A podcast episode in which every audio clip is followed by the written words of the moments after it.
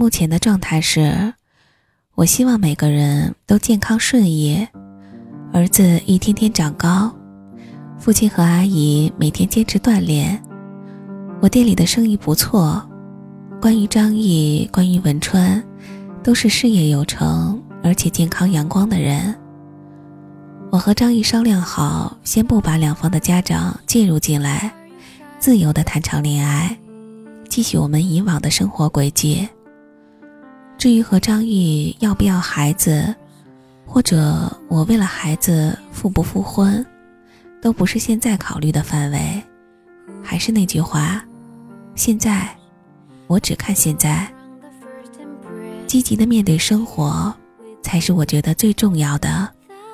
我所理解的活得漂亮，不是文川的悔恨，不是王丹丹的孤独，也不是张毅的爱情。而是我离了婚，依然自信，而且身边有很多给予我帮助、让我幸福的亲人朋友。有了这些，就有了所有。这就是我的生活。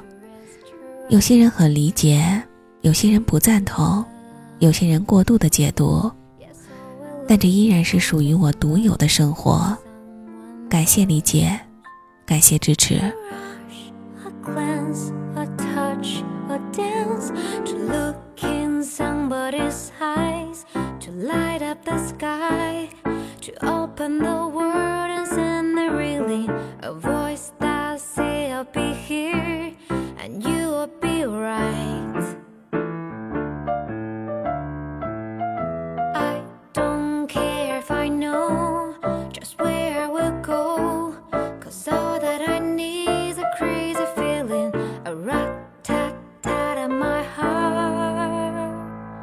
子长个儿了，刚才粗略一量，九十厘米了。昨天父亲回来，儿子搂着父亲的脖子猛蹭，把我们笑的。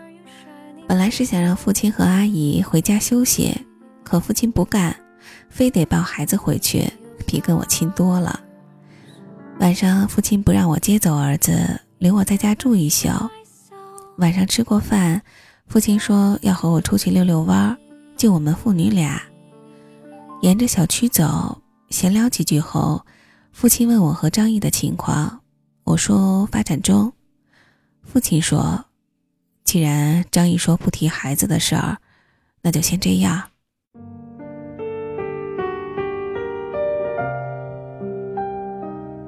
走了好几圈，聊聊父亲的老朋友，聊聊儿子，最后父亲说。再恋爱就别像大学时那样什么都不顾了。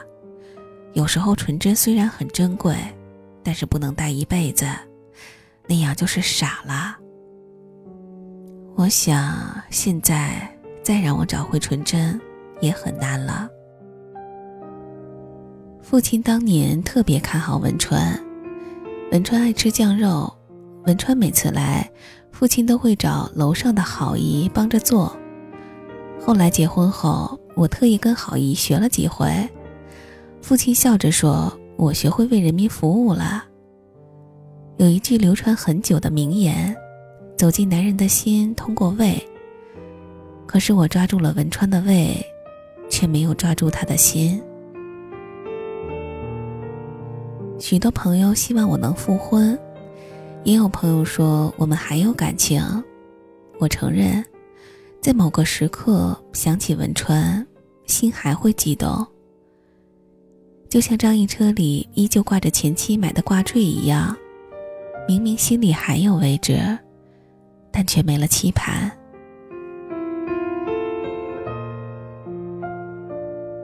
随着和张毅的相处，粗略的知道，张毅和前妻的离婚因素很多，除了前妻丁克，还有一个原因。就是前妻的模特事业越来越好，饭局越来越多，经常出差，因为聚少离多的原因吧，最后两个人隔阂多了，离婚也就水到渠成了。人生的无奈太多，以后的变数都还不确定。多年以后想起曾经，都会云淡风轻吧。店里的生意不错，我打算明年把门店买下来。父亲说可以资助我一些，我没同意，钱不够可以贷款，况且还有公积金。人要是有希望，每天都是阳光灿烂的日子。这几天生活风平浪静，冬奥会的热度也逐渐变淡。祝福那些冰上和雪上潇洒的运动员们。昨天晚上在微博上学了烙香蕉饼，卷了豆芽和牛肉片儿，儿子吃的很香。难得不淘气，早早就睡了。我是一个夜猫子，打开电脑找电影看。冬奥会上，夏雨解说了单板滑雪，特别专业，也够真实。加上最近和张译的恋爱，所以找了夏雨以前演过的电影。很多人说喜欢我那句“每一天都是阳光灿烂的日子”，那就看阳光灿烂的日子吧。夏雨那个时候很年少。宁静还是婴儿肥，冯小刚还依附在王朔的腋下，还没有现在的声色犬马。之前看过两次，当时有些情节不理解，现在看来全部释然了。关了电脑还是睡不着，忆往昔峥嵘岁月稠。我爱过你笑的脸庞。我爱过你心的善良。刚考上大学时，整个假期跟脱缰的野马似的，看着各种练习册，特别想一把火撩了。开学的时候，父亲把我送到学校，安顿好后，给了我六百块钱的生活费。那个时候，简单的马尾、简单的牛仔衣裤、白色的背心儿，都会特别精神。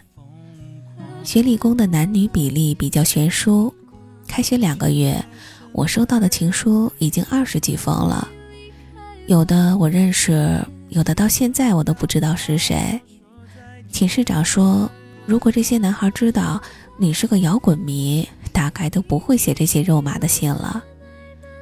中午吃饭的时候，经常会有男孩端着餐盘，辗转来到我旁边就餐，时间长了。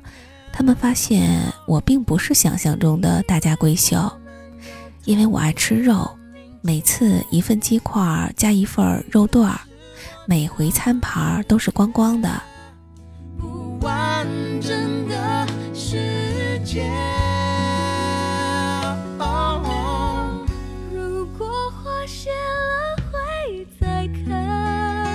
寝室除了我和寝室长，其他都有恋爱经历。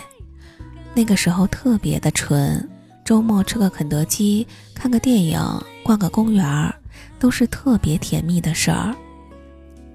大二时的聚会让我遇到了文川，后来的每个周末，他都会来我学校和同学打篮球。我和室友路过时都会侧目。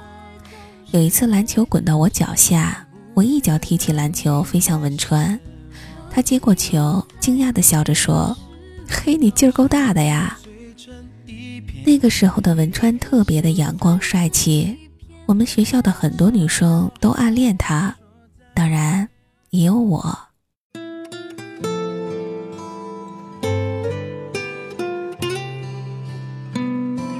有一次周六，我和室友去吃烧烤，在大排档看到文川和我们班同学也坐在那儿，室友非得坐在他们旁边。这也正合我意。文川看到我们，商量一块并桌。那次我们喝了很多啤酒，吃了二百来串儿。结账的时候，我们班的男同学，也就是文川的高中同学，差点吼出来。我说：“A A 吧。”文川说什么也不干。后来我才知道，文川吃了一个礼拜的素。从那之后，文川的电话逐渐多起来，我们也有了私下的约会。还清楚的记得那天，我破天荒穿了一条裙子，放下头发，出门的时候，寝室长抱着个大西瓜，张大了嘴，在我后面大喊：“张玲，你还俗啦！”文川拿着两杯果汁儿在公园门口等我，他的头发一看就是刚刚修剪过，还泛着清茶。走到桥上，文川用手机拍了一张我站在桥边的照片。我们聊起高中复习时的各种苦生活，还有小时候的事儿，一直聊。走到树林边，看到一对情侣在石凳上接吻，我俩都红了脸。那时候不知道 PM 二点五，只知道雾，不知道霾。天很蓝，水很清，微风吹乱了头发。文川帮我掖到耳后，然后顺势拉住了我的手。走出公园时，手心儿都攥出了汗。我抢着掏钱请文川吃了肯德基，他老大不愿意。然后他买了电影票。看电影的时候，文川搂住我的肩，我头靠在他肩上，心里砰砰砰的直跳，完全不知道电影里演了什么。傍晚时，文川送我回宿舍，在校园的偏僻处，他抱住我，亲吻了我，然后又紧搂住我，趁着热乎劲儿说：“咱俩毕业就结婚吧。”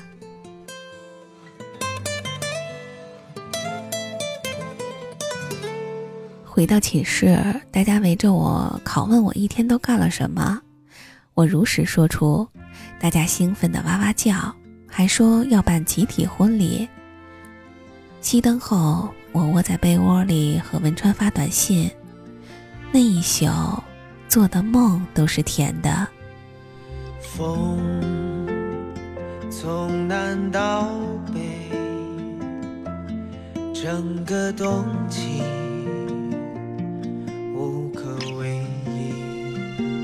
打那之后，我和文川的感情越来越深。后来结婚，大学的同学来了不少。还记得敬酒时，寝室长带着男友来的，他哽咽着说：“你们是我最羡慕的一对儿，别人毕业后失恋，你们毕业后结婚。我代表三零七寝室的所有美女，祝你俩白头偕老，一生守候。”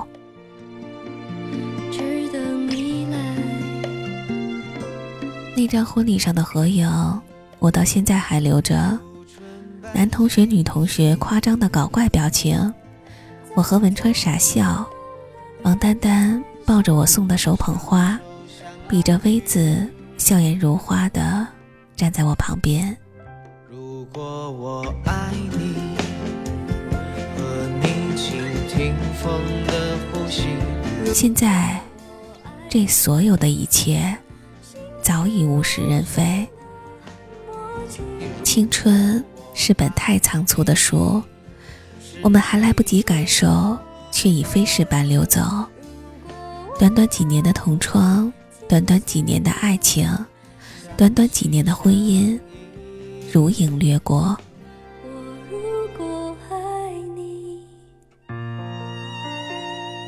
刘晓庆把家里的生活费拿出来帮姜文拍了《阳光灿烂的日子》，姜文找了年轻的夏雨、胖胖的宁静，成就了一部深刻的电影。赵薇的《致青春》没有太多的噱头，没有大牌云集，却票房大卖。尽管被说不够成熟，可是青春不就是不成熟的吗？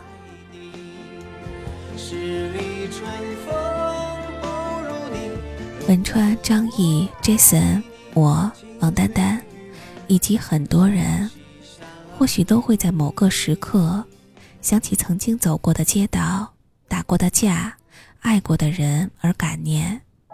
时间都去哪儿了？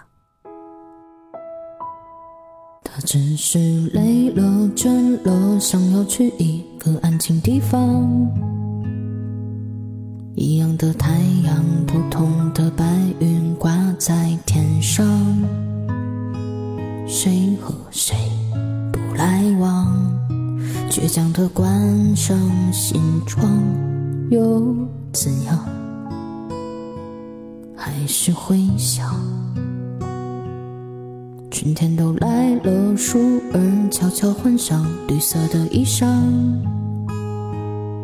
隔壁的姑娘镜子忙着梳妆，在寻找爱的路上，谁都难免受过一点点的伤，又怎样？他只是不敢想念，留了空间，锁上回忆，一个人离去。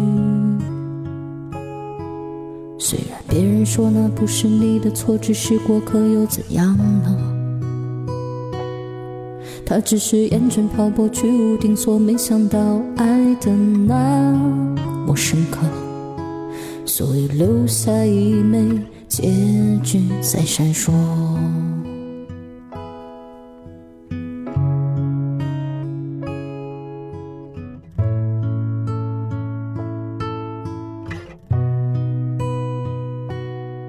春天都来了，树儿悄悄换上绿色的衣裳。